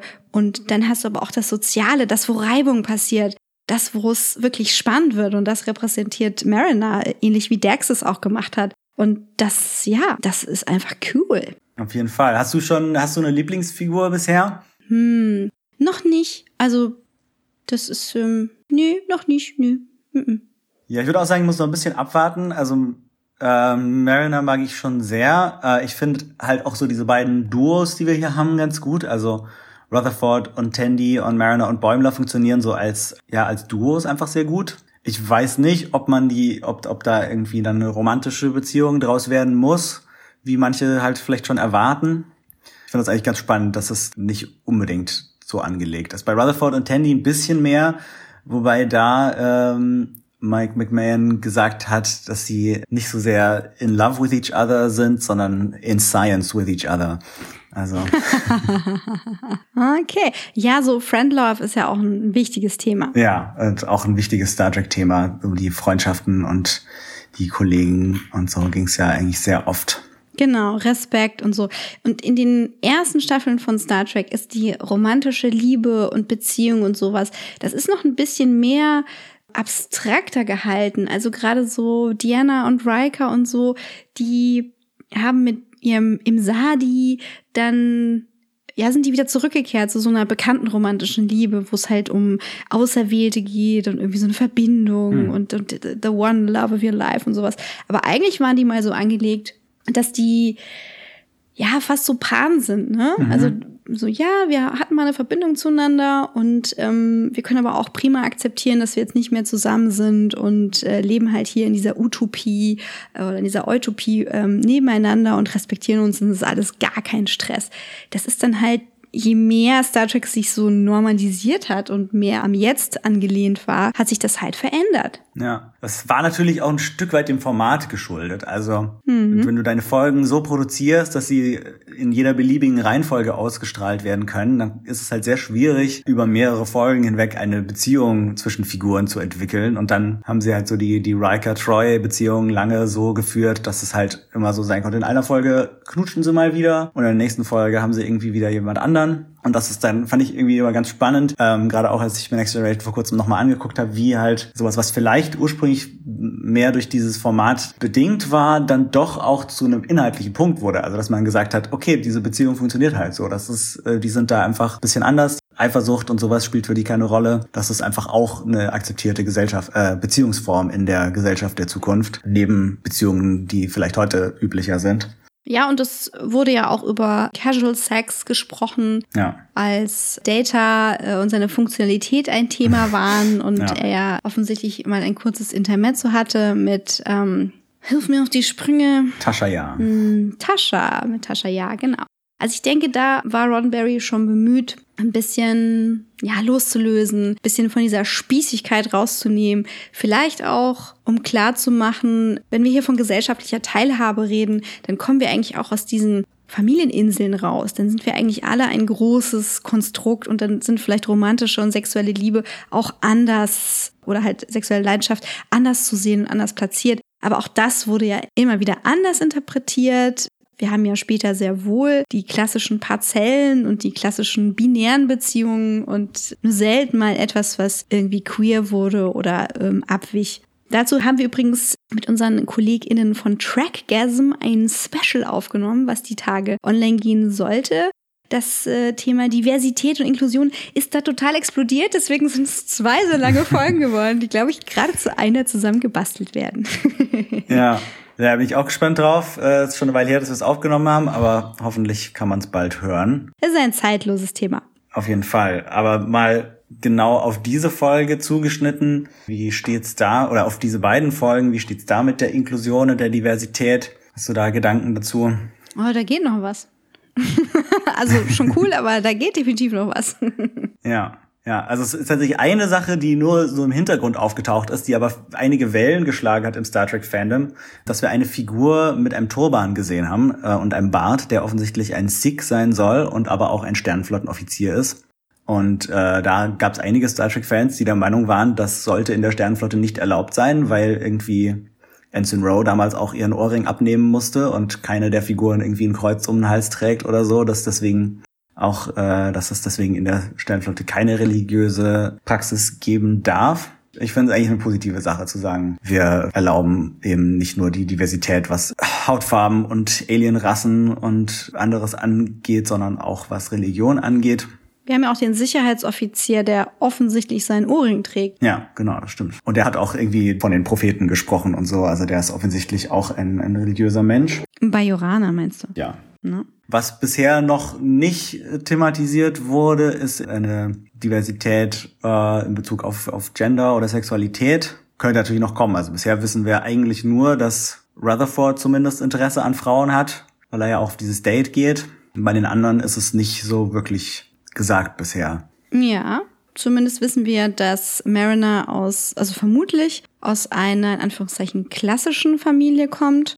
Kann natürlich auch sein, dass das nicht ihr Vater ist, sondern ihr Onkel und dass halt äh, er und seine Schwester sich irgendwie abwechseln mit der Erziehung. Aber ich denke, es impliziert ist, dass es sich dabei um ihren Vater handelt. Ja, wobei natürlich nicht äh, klar gesagt ist, ob die Eltern noch zusammen sind. Ja, hm. Oder je im klassischen Sinn zusammen waren. Also sie reden miteinander über ihre Tochter, aber Hm. dienen ja nicht auf dem gleichen Schiff und ja. Ja, dadurch, dass äh, das kleine Energieding sie in ihre Mutter eingedrungen ist, könnte da vielleicht noch was passieren, was Dinge, die unterm Deckmantel gehalten werden, äh, nach vorne bringt, was ja immer so der Klassiker ist bei irgendeiner Besessenheit, durch Geister, Aliens oder was auch immer. Bin ich auch gespannt, ob das noch eine Rolle spielt oder ob das nur ob das ein reiner Gag war. Ja, wie findest du denn, dass die Serie im Vergleich mit anderen Track-Serien oder halt auch speziell mit der, mit der TAS abschneidet? Genau, das ist die zweite animierte Star Trek Serie. Auf jeden Fall schon mal rein technisch um einiges besser umgesetzt. Also bei, bei der Original The Animated Series hat man ja schon äh, sehr stark gemerkt, dass da mit einem sehr limitierten Budget gearbeitet wurde. Das Coole an der alten Animationsserie war, dass da tatsächlich viele der AutorInnen der Originalserie mit dran geschrieben haben, dass auch die ganzen Sprecher der Originalserie dabei waren, äh, weswegen halt viele das jetzt auch mittlerweile eher als inoffizielle vierte Staffel der Originalserie ansehen. Aber es war halt schon auch etwas holprig gemacht einfach. Und das kann man hier gar nicht sagen. Ich finde, das ist super gut gemacht. Und mir hat es tatsächlich auch um einiges besser gefallen als diese beiden animierten Short Tracks. Also die, Die ähm, was die, die hast du noch nicht gesehen. Da gab es ja zwei. Äh, einmal war das ging es darum um so eine Geschichte aus Michael Burnhams Kindheit, die mehr so in so einem ähm, Pixar-esken äh, CGI-Stil animiert wurde. Und dann gab es so eine äh, Geschichte über den Tardigrade mit so ein paar Referenzen aus der Klassikserie, die so ein Cell-Shaded 2D, 3D Hybrid-Stil hatte. Und das fand ich beides nicht so schön animiert und auch nicht so besonders toll inszeniert, muss ich sagen. Und da hätte man sich dann Sorgen machen können, dass, dass sie die animierte Sparte der, des neuen Star Trek vielleicht nicht ganz so gut funktioniert, aber das, ja, kann man, finde ich, hier nicht sagen. Also es ist, schneidet sehr gut ab. Nicht nur im Vergleich zu den anderen Animationsserien, sondern für mich würde ich jetzt, auch wenn es nach zwei Folgen vielleicht ein bisschen verfrüht ist, sagen, dass das, glaube ich, meine neue Lieblings-Star Trek-Serie seit, vielleicht sogar seit Deep Space Nine ist. Oh, high praises, high praises. Ja, ich denke, der Schlüssel zum Erfolg hier ist einfach die, die Prämisse, dass Animation nicht schlechter ist als Realfilm, sondern ein eigenes Medium mit einer eigenen Erzählweise und eigenen Erzählmitteln und die gut einzusetzen, ist ein Job well done und dieser Job ist very well done. Also technisch, animationstechnisch echt super, auch eben die Imagination, das Design, sehr sympathisch. Ich mag auch so die Figuren. Ja. Ja, also ich, wir sind jetzt eigentlich schon dabei, wie es uns gefallen hat, ne? Ja, gehen wir doch einfach Ja. dazu über. Ja, also ich mag die Animation ähm, und wie gesagt, das ist so der coole Sci-Fi-Teil von Rick and Morty. Äh, ich bin, was die Story angeht, eben noch abgelenkt von diesem Referenzfeuerwerk und ich hoffe, dass das deutlich zurückgeht, dass wir nicht ständig ähm, ja auf so einer satirischen Ebene verweilen und diese selbstreferenziellen Gags sich um sich selber drehen. Das lenkt mich einfach mega ab und ich finde nicht, dass man da besonders gut eine Geschichte erzählen kann. Das ist aber, glaube ich, einfach mein persönliche, mein persönliches Bedürfnis, dass ich sehr gern irgendwie andersartiger hätte und weniger Coming of Age äh, und weniger so dieser Alltag von diesen Ensigns, weil ich da glaube ich nicht mehr ganz Zielgruppe bin. Also das kann einfach sein, dass es jetzt gerade nicht so meins ist. Aber ich mag die Figuren trotzdem. Ich finde trotzdem, dass die gut funktionieren. Ja, Für mich ist dieses äh, Alltagsmäßige tatsächlich eine Sache, die mir sehr gut gefällt. Also für mich kommt da so ein klassisches Star Trek-Gefühl, was halt vor allem mit Next Generation zu tun hat, rüber, wo das Raumschiff, auf dem die Serie spielt, ist halt ein Arbeitsplatz. Also es geht nicht irgendwie nur darum, krasse Abenteuer im Weltraum zu erleben, sondern das sind halt Leute, die, die, die haben Jobs und die sind sehr gut in diesen Jobs und sie arbeiten halt auf einem Raumschiff und haben Kollegen und Freunde und äh, Aufgaben und daraus entwickeln sich dann die Geschichten und dann passieren halt irgendwelche extremen Situationen, die sie dann aus ihrer Rolle als als äh, Professionals auf diesem Schiff irgendwie lösen. Und das fand ich bei Next Generation immer sehr cool und das kommt hier sehr gut rüber und ist natürlich noch ein viel stärkerer äh, Fokus auf so diese Geschichten, die sonst nebenbei passieren. Also wo halt irgendwie Data äh, ausprobiert, mal ein Date zu haben oder äh,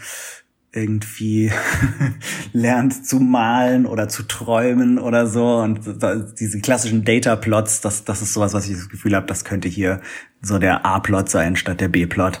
Das gefällt mir sehr gut. Und da kann ich mir vorstellen, dass man da viel rausholen kann.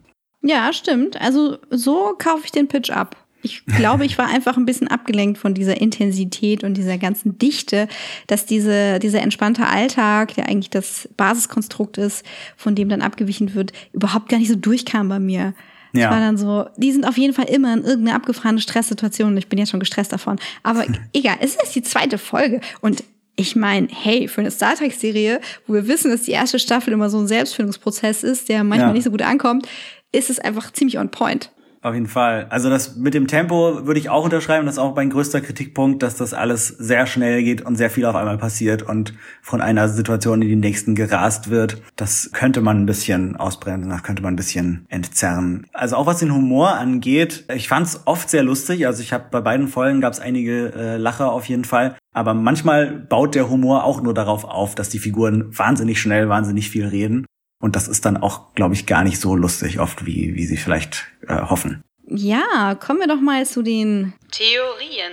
Äh, ich muss sagen, ich hatte noch nicht genug Zeit nachzudenken. Ich finde, da ist jetzt auch nicht so irgendwas mit Mystery drin. Wie du schon gesagt hast, ist auch vielleicht nicht die Art der Serie, äh, die sowas impliziert. Klar, irgendwas ist mit Mariners Mom. Ähm, Bäumen hat wahrscheinlich auch eine interessante Backstory.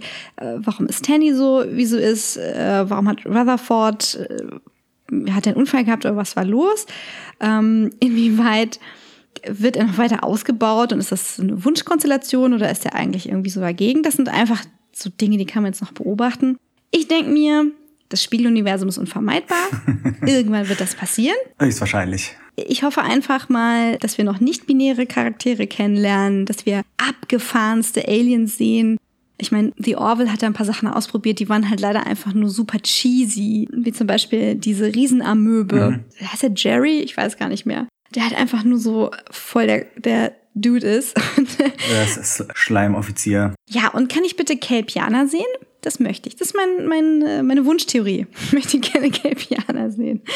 KelpianerInnen. Oder vielleicht sogar die Sumpfhexen. Vielleicht. Würde mir auch neben der Next Generation Referenzen, die halt schon so den Hauptteil einnehmen, tatsächlich auch ein paar Bezüge zu den neueren äh, Star Trek Serien wünschen. Super cool fände ich es natürlich auch, wenn ein paar Charaktere aus den anderen Serien Auftritte hätten. Dadurch, dass es so kurz nach Voyager, Next Generation und Deep Space Nine spielt, wäre das ja durchaus möglich, dass Figuren darauf auch mal mit der Cerritos zusammentreffen und sogar von den Originalschauspielern in den meisten Fällen gesprochen werden könnten. Das würde mich sehr freuen.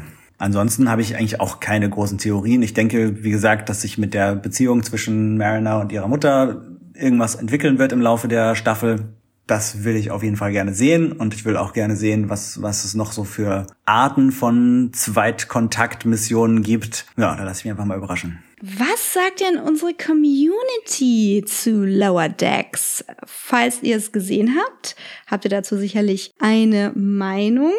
Unbekannte Signale aus dem Internet. Also wir haben schon ein paar Kommentare bekommen. Unter anderem schrieb uns Bleriode auf Twitter. Ist etwas eurer Meinung nach weniger Canon, nur weil es animiert ist? Meiner Ansicht nach sollte man da Form und Inhalt trennen. Von daher ist für mich auch TAS, also die Animated Series, Canon. Ja, sehe ich auch so.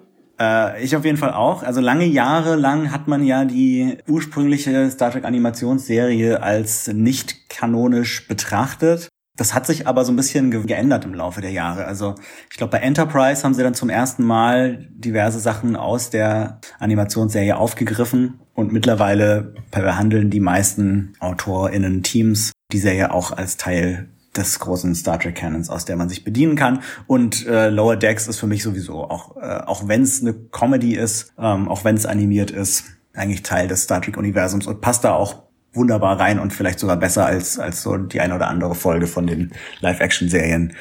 Und hat eigentlich auch eine klarere Tonalität als PK und Discovery. Ja. Also ich bin ja immer für Experimentieren.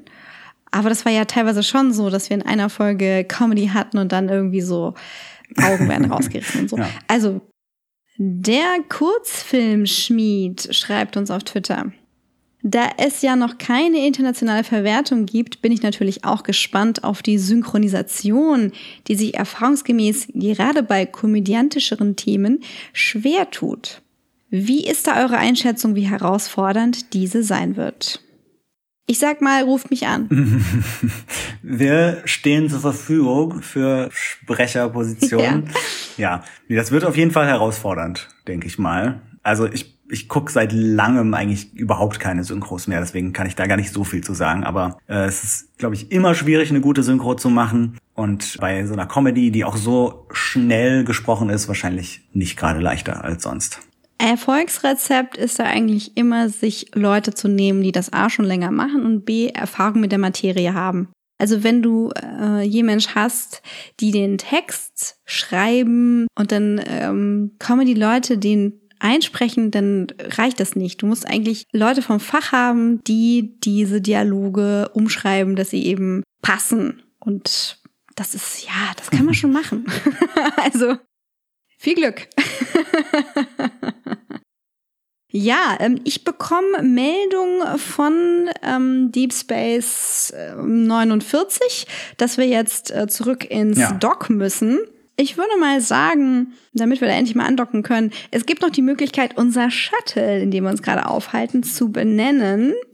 Und lasst uns äh, in dem Zuge auch gerne wissen, wie ihr diese neue Serie findet. Genau, das könnt ihr auf Twitter unter @track und Gold und äh, da erreicht ihr uns tatsächlich am besten. Und ansonsten äh, gibt uns auch bei Facebook und bei Soundcloud und bei iTunes und da könnt ihr gerne überall mal liken und abonnieren und, und also was, was man da so macht. Wenn euch unser aktuelles Cover mit Adrian und mir im Lower Deck Style so gut gefällt, dass ihr auch so eine Fanart-Zeichnung von euch haben wollt, dann geht jetzt auf patreon.com slash track und gold und wählt dort den Goldstandard-Tier aus. Dann könnt ihr so eine Zeichnung von euch über uns bekommen. Würde uns echt freuen, wenn ihr ähm, da an Bord unserer Kadettenschaft kommt und wir zusammen diese Reise weiterführen. Denn anscheinend gibt es ja bald wieder viel für uns zu tun, spätestens im Oktober. 23 Wochen Star Trek am Stück. Das muss man sich mal geben. Okay. wir kommen wieder mit unserem Podcast in ein paar Wochen. Wahrscheinlich machen wir nicht jede Folge von Lower Decks, ja. ähm, aber das werdet ihr dann schon mitkriegen. Ihr Lieben, äh, lasst uns gerne wissen auf sämtlichen Kanälen, was ihr euch von diesem Podcast noch wünscht. Lifehacks, Gach-Rezepte, Raktagino entkoffiniert und wir schauen mal, was wir für euch tun können. Bye!